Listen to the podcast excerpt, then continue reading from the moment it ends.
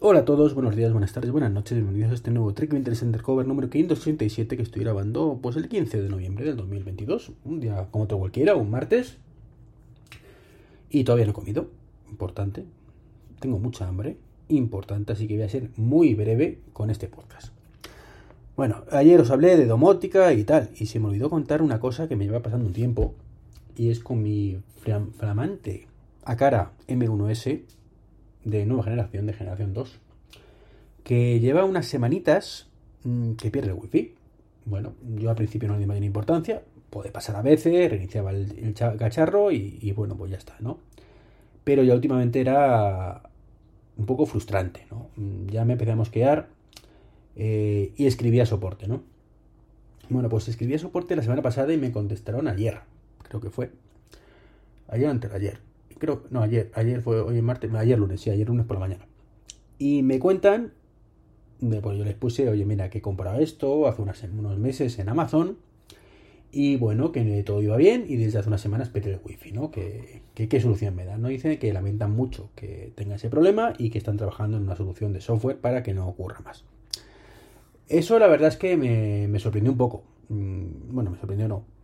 Parece ser que era... no sé si era un una respuesta un poco automática a todo que dan siempre, o que efectivamente era algo que le pasaba a más gente y por tanto estaban trabajando en ello. Mm, sinceramente, creo que 3-4 semanas con ello es mucho tiempo para ese tipo de bugs, pero bueno, nunca se sabe, ¿no? Estará justificado. el tema es que me, sorprendió que tardaran tanto en responderme, ¿no? Es decir, pasan, mm, pues yo digo, 4 o 5 días desde que te pongo la incidencia hasta que me contestas. Y casualidades o no de la vida, mm, desde ayer no me ha vuelto a pasar. O sea, no, no sé si es que ya lanzaron la actualización y después me contestaron, ¿vale? Entonces la cara pues se actualizó automáticamente y, nunca más me va a volver, a a pasar eso hasta que vuelva a pasar, evidentemente. O, o qué puede pasar, estar pasando, ¿no? Así que bueno, os quería comentar esto, pues un poco para que me contáis, me contaseis, perdón, vosotros y vosotras, pues si os pasa o nos pasa, os pasaba o nos pasaba con, con este modelo. Yo anteriormente tenía el M1 normal, pero bueno, como no era compatible con Google ni con Alejandra, bueno, pues me pasé al S y así me aseguro de que sea compatible con Matter. ¿Qué más? Mm, pues a, estos problemillas espero que sean cosas del pasado. Y lo que es el futuro es el nuevo Android Auto. La verdad es que mm, lo anunciaron hace meses y ya parece que está llegando en fase beta a algunos usuarios. Y Android, bueno, pues está actualizando el Android Auto como ellos lo hacen un poco mejor que Apple en este aspecto, es una actualización independiente de una aplicación llamada Android Auto, que tú puedes descargarte, actualizar y demás de forma independiente sin que haya una versión nueva del sistema operativo. O la Apple, ¿vale?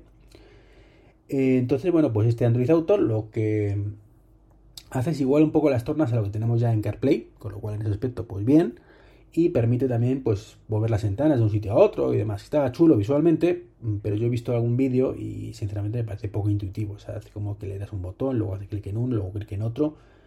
Em, y desconozco si esto es que falla o, que es así, ¿no? Entonces, bueno, pues es un poquito lo, lo que está pasando. Eh, veremos cómo evoluciona esto.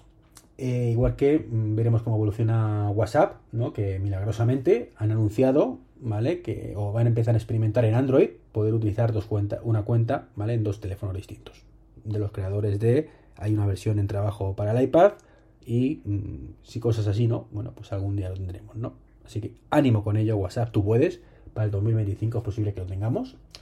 Y lo que no habrá que esperar tanto es para tener 5G con operadores virtuales, ya que tanto O2, de hecho ya oficialmente lo, lo tiene funcionando desde hace unos días, como Pepephone, que está haciendo pruebas, pues en breve tendrá 5G, eh, el que hay y punto. Eso sí, eh, pues eh, el tema de multisim para otro día. Pues nada, un podcast mega cortito. Un saludo y hasta el próximo podcast. Chao.